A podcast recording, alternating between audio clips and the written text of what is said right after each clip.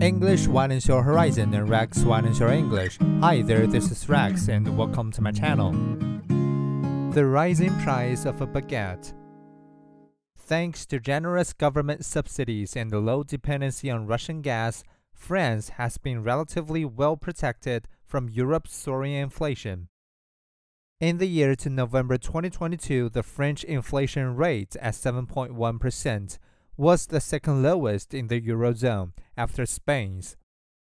But even France is bracing for a rise in prices when figures are published on Wednesday. The Bank of France expects the country's inflation rate to peak in the first half of 2023. This comes at a tricky time for President Emmanuel Macron's government. It has just ended petrol subsidies at the pump and raised the cap on increases to electricity and gas bills to 15%.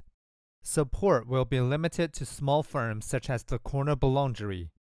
Higher costs of living will be keenly felt by many families, just as the government is controversially planning to raise the retirement age. France, no stranger to bread riots, could be in for a turbulent year.